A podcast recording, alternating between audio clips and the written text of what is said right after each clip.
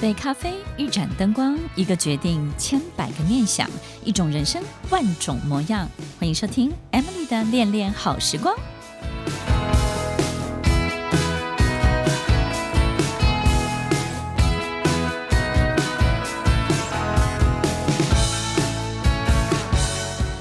欢迎收听《恋恋好时光》，我是 Emily，在每周六晚间八点到十点，与您在空中共度美好的时光。在今天的节目当中，要为所有的听众朋友导读一篇很棒的文章。明天我就要去养老院了，明天我就要去养老院了。非不得已，我是不会去养老院的。但是，当生活开始不再能够完全自理，而我的儿女又工作忙碌，还要照顾孙子，无暇顾及你的时候，这个决定似乎是成了我唯一的出路。我要准备搬家了，搬到养老院去。养老院的条件不错，有干净的单人房间，配有简单实用的电器，各种娱乐设备非常的齐全，饭菜还算可口，服务呢也很周到。环境非常的优美，就是价格不菲，我的退休金肯定是没有办法支撑的。为了可以顺利的搬进养老院，我想到我有自己的房子，如果我把它卖掉了，我的钱就不是问题了。在养老院的钱花不了那么多，也许我可以在不久的将来把剩下的作为遗产留给我的儿子。我的儿子很能够理解我，他说：“你的财产应该您自己享用，不要考虑我们。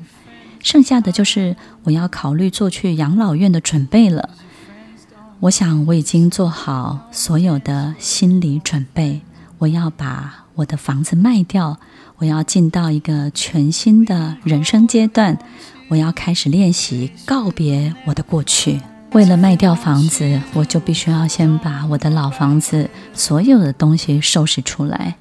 俗话说“破家值万贯”，指的就是这一生累积的东西真的是太多太多了。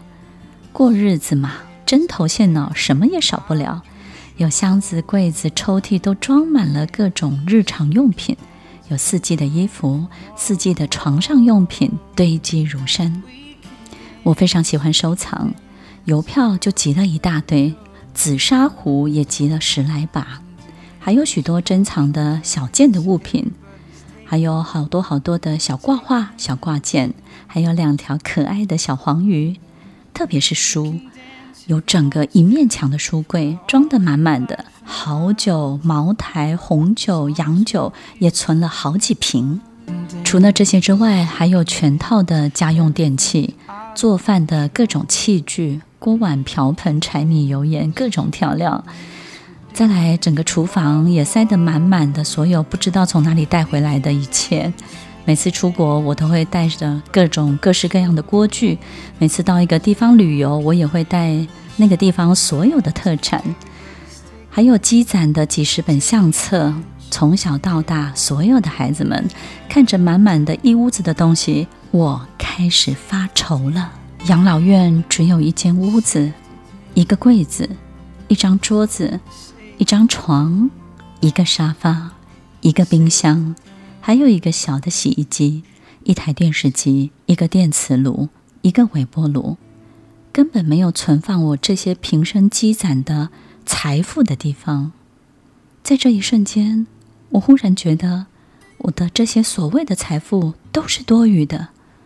他们没有办法属于我，我带不走，我只能看一看，玩一玩，用一用。他们实际上是属属于这个世界的，他们轮番降临的生命都只是过客。故宫是谁的？皇帝认为是朕的，但是今天它是人民的，是社会的，是全世界的。我忽然明白了。为什么比尔盖茨要把自己身后的财产全部捐献？为什么他们可以感受到这一切不是属于他们的？那是因为他们明白，这些他们不过看一看、玩一玩、用一用，生不带来，死不带去，倒不如沽名钓誉一下，落得个积善行德，这是多么明智的一件事情。我的这个老房子，这一屋子的东西，我真想捐献出去，但是太零碎了，真的拿不出手。要处理嘛，现在也成了个难题。子孙能够接受的、喜欢的寥寥无几。我能够想象，当我的儿孙面对我这些苦心积累的所有宝贝的时候，他们会是什么样的表情？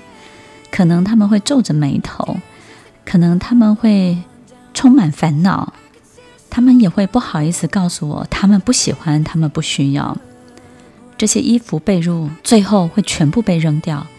几十本珍贵的照片会全部被销毁，书会被被当作废品卖掉，收集的这些收藏品，他们不感兴趣，一定会很快的就卖给收杂货的。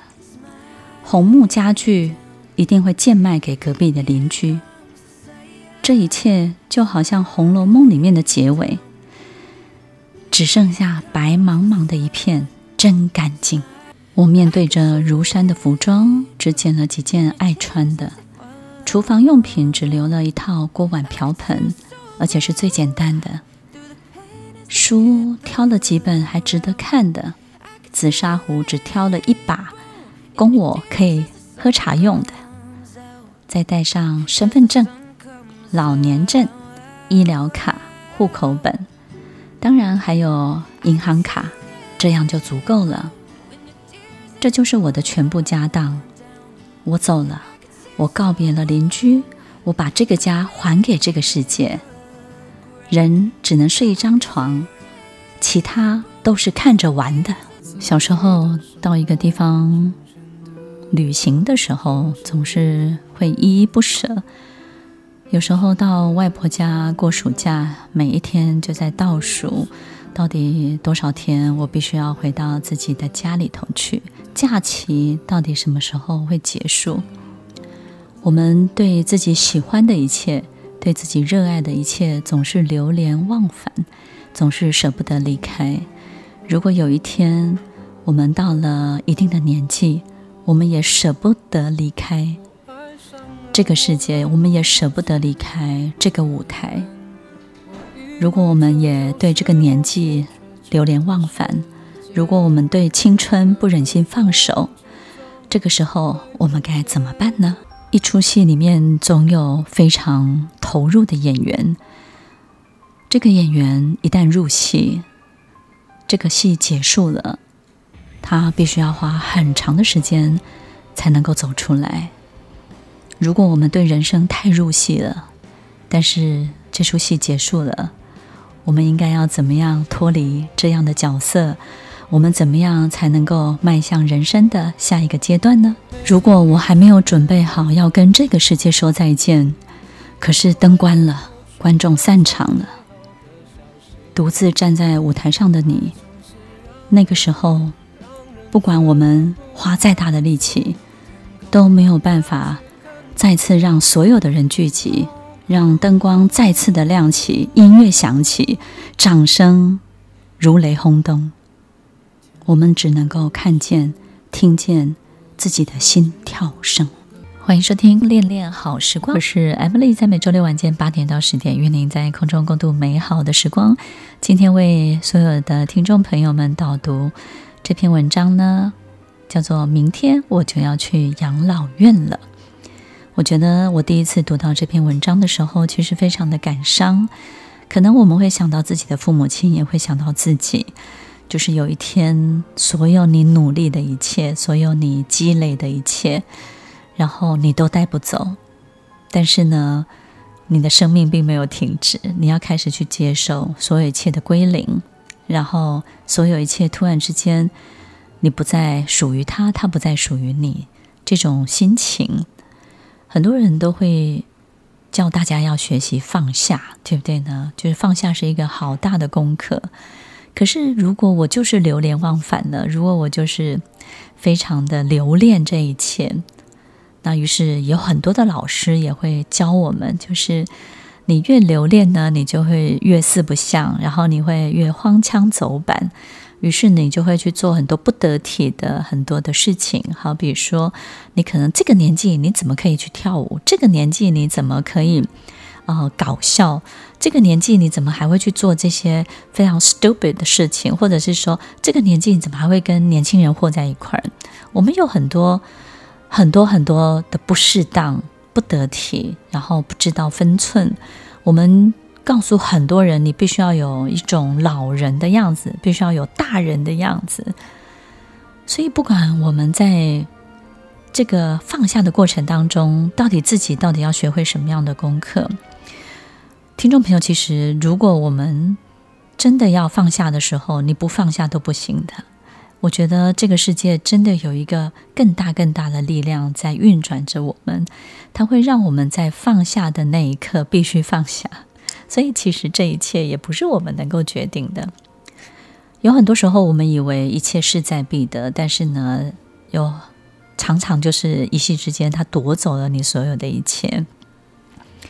在我身边，很多人这辈子拿到很多的很棒的学经历。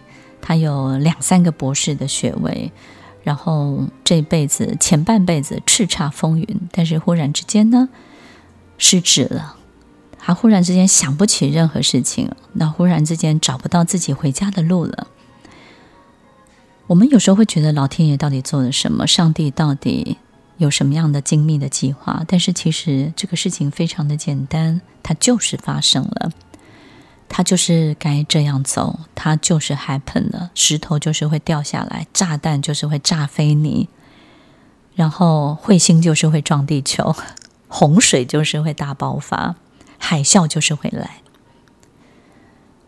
我们没有办法每一件事情都探究很多的前因后果，然后找到这些原因，告诉自己我要如何去避免这些原因。所以，如果这是一套一套的剧本，它该是这个样子，我们就随着它的浪头，让它帮助我们放下，对不对呢？所以有时候我们纠结很久，觉得这个东西我就是放不掉。可是其实，如果这个人突然离开了，你也就必须要放掉。如果这件事情它就是突然之间瓦解了，你就必须要放掉。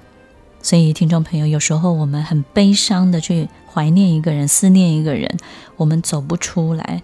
有一天，你会发现，你真正克服的能力，就是突然之间你有了忘记的能力，就是你忙着别的事情，忙着忙着，你突然就忘记去想这个人，忘记去思念了。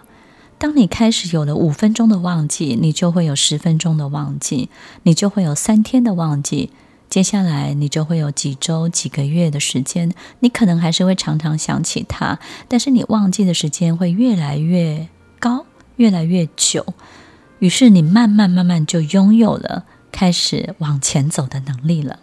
所以，听众朋友，其实所有的这些习得的能力，都不是我们真的用力去学习可以学得到的。它该来的时候，它就是会发生。然后我们就会拥有这个能力，因为我们必须要再活下去，我们必须要让自己在这个存活、痛苦存活的过程当中，让这个能力可以跟随着我们。所以这辈子真的有很多很多我们必须要去经历的每一个不同的阶段。那这些阶段当中所带来的很多的考验，可能会让你非常的措手不及，非非常的惊慌失措。但是其实你不用提前紧张，你也不用提前害怕，因为所有提前的一切也都没有用，对不对呢？听众朋友，不管什么浪浪头打下来，然后不管你要面对什么样的风吹雨淋，它该来的就是会来，它该出现的就是会出现。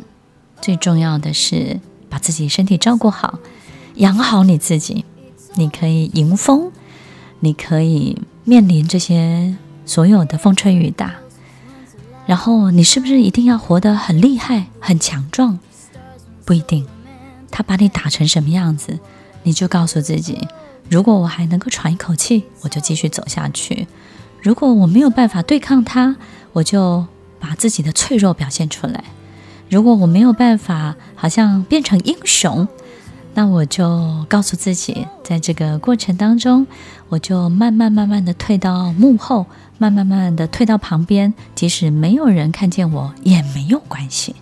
这个世界真的很奇妙的，它就像一个很大的塑形的容器。你不塑它，它就来塑你；就是你不塑造它，你不雕塑它，它就来雕塑你。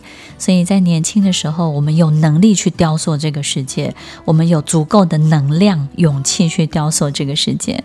可是当年纪大了，我们没有办法去雕塑这个世界的时候，我们何不就放手让这个世界来雕塑我们，看看它要把我们变成什么样子呢？这个世界不是你的，也不是我的，是属于那群身体好的。这个世界不是你的，也不是我的，是属于那群有想法的。这个世界不是你的，也不是我的，是属于那群能够让事情有效的发生、快速的实践的那群人的。如果有一天你身体不好了，你也没有让事情发生的能力，你也没有办法让它实践。你也没有太多的想法了，你也没有太多的感觉了，那是不是这个世界就不属于你了呢？生命就像一个水晶球，它在我们生命能量最高的时候有最大的摩擦力，然后呢，我们能够摩擦着这个水晶球，用最高的能量让它发生所有我们想要发生的事情，想要看见的，我们可以许愿成功，对不对？但是如果有一天我们没有这个能力了，然后我们也没有办法做任何的努力了，也许我们就是默默地看着这个水晶球的变化。也许有一天你会发现，你不摩擦它，你不使用它，它也有很多千变万化的变化，而且每一个发现可能都是超过你、出乎你意料之外的哦。你会发现，原来这个世界没有你的参与，也可以这么的精彩，也可以这么这么的丰富。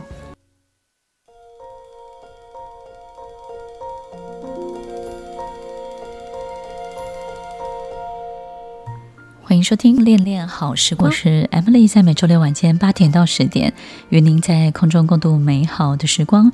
我们看着水晶球，发现哇，原来我不做任何事情，它也能够发生任何事情。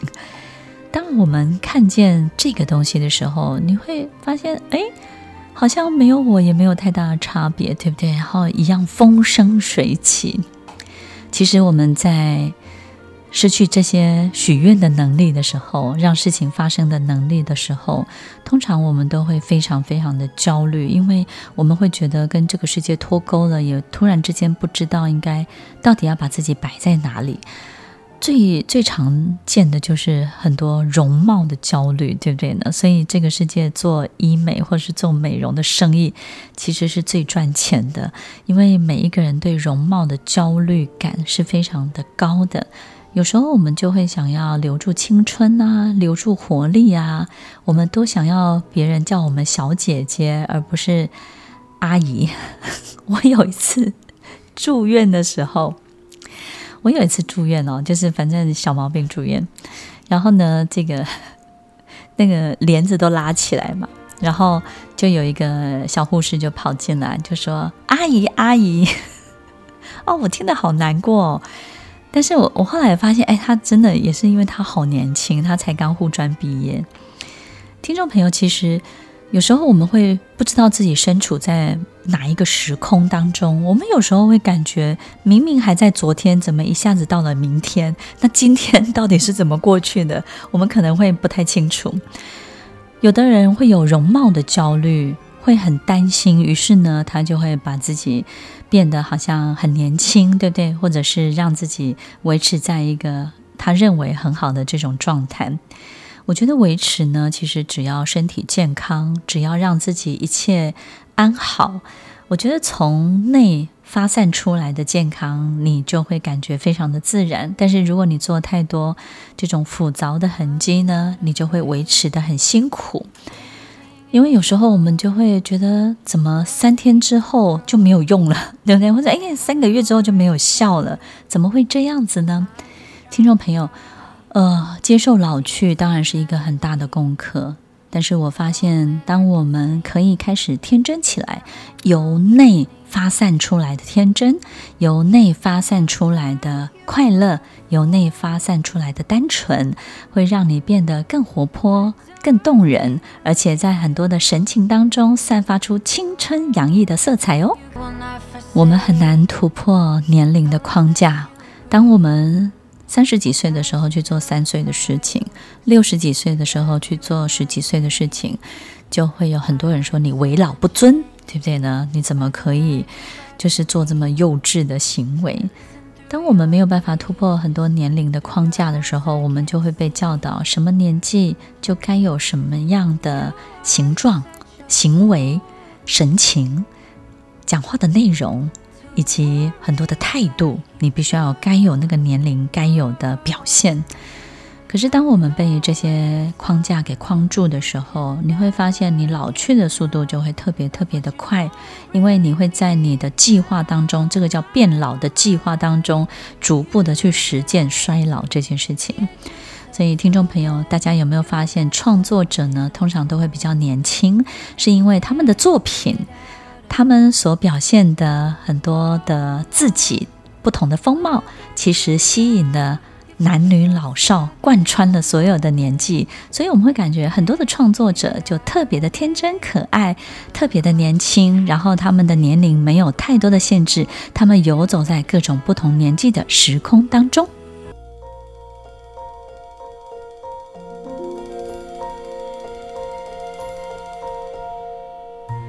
欢迎收听《恋恋好时光》，我是 Emily，在每周六晚间八点到十点，与您在空中共度美好的时光。他会觉得，耶耶，Emily 老师，你是不是老了，所以才会一直分享这些东西？其实我觉得真的很有趣，就是说，呃，其实不管是很久不见的朋友见面，好，或者是说，我觉得这个世界有的滤镜真的很特别，就是说，不管你用什么样的方式，你都能够把自己。变年轻，或是看到年轻时候的样子，那你就依照那个样子去过日子，不管你是不是真的是那个样子。我觉得，呃，我最近看到一个广告，我觉得非常好。他说：“Become 你自己的就是 greatest version，也就是说呢，活成你自己最棒最棒的版本，人生的版本。”那这个版本呢，可能你自己去设定它，你不要依照参照别人的版本，然后告诉自己怎么样才是对的。你的人生已经剩下不久了，你还不赶快努力的去活出自己的样子，活出自己的版本，对不对呢？如果我们只剩下三十年、二十年，或者甚至只剩下五年、十年的时间，就要赶快把自己的样子活出来。其实我遇到很多的朋友，我也有一些朋友在这几年当中离开了这个世界。在人生生命的尽头的时候，我曾经问过他们：如果回到五年前，回到十年前，你刚知道自己生病的那一刻，那如果再回到你刚被通知，然后揭晓你要遇到这场病痛的那一刻，回到那个时候，你会怎么样重新再开始？很多的朋友都跟我分享，他说该治疗的会去治疗，但是他不会只有治疗身体了。他说：“这十年当中，我全力的在治疗我的身体，这样是不对的。我觉得该做的治疗、该进行的所有的修复，我都要去做。但是呢，这只能够占其中的十分之一的比例。我要趁这十分之九的更多更多的时间，我必须把它空出来，去经历更多更多的事情。所以，听众朋友，其实不管我们到底是健康的焦虑，或是财务经济的焦虑，很多人会很担心这辈子没有缴出一个成绩单，就活到这么大把年纪了，我还没有一栋房子，我还没有太多的存款，我还有很多未完成事项，我可能会非常非常的焦虑。青春无敌，因为我觉得青春有一大把岁月可以好好的用，可是呢，衰老是非常脆弱的，没有办法像青春无敌一样。如果我们就是走到这个阶段了，那你现在更要放手一搏。听众朋友，如果我们前半辈子不容易当成坏人，我们后半辈子要当坏人也是很难的。你说是不是呢？不管我们今天最后做什么样的决定，下什么样的决心，大家要记得，渐渐衰老，我们必须要去接受它，但是它只能够占据我们十分之一的注意力，剩下的十分之九，好好的活出你最想要的人生最棒的版本。欢迎收听《恋恋好时光》，我是 Emily，我们稍后再回来。听完今天的节目后，大家可以在 YouTube、FB 搜寻 Emily 老师，就可以找到更多与 Emily 老师相关的讯息。在各大 Podcast 的平台，Apple Podcast、KKBox、Google Podcast、SoundOn、Spotify、Castbox，搜寻 Emily 老师都可以找到节目哦。欢迎大家分享，也期待收到您的留言和提问。我们下次见，拜拜。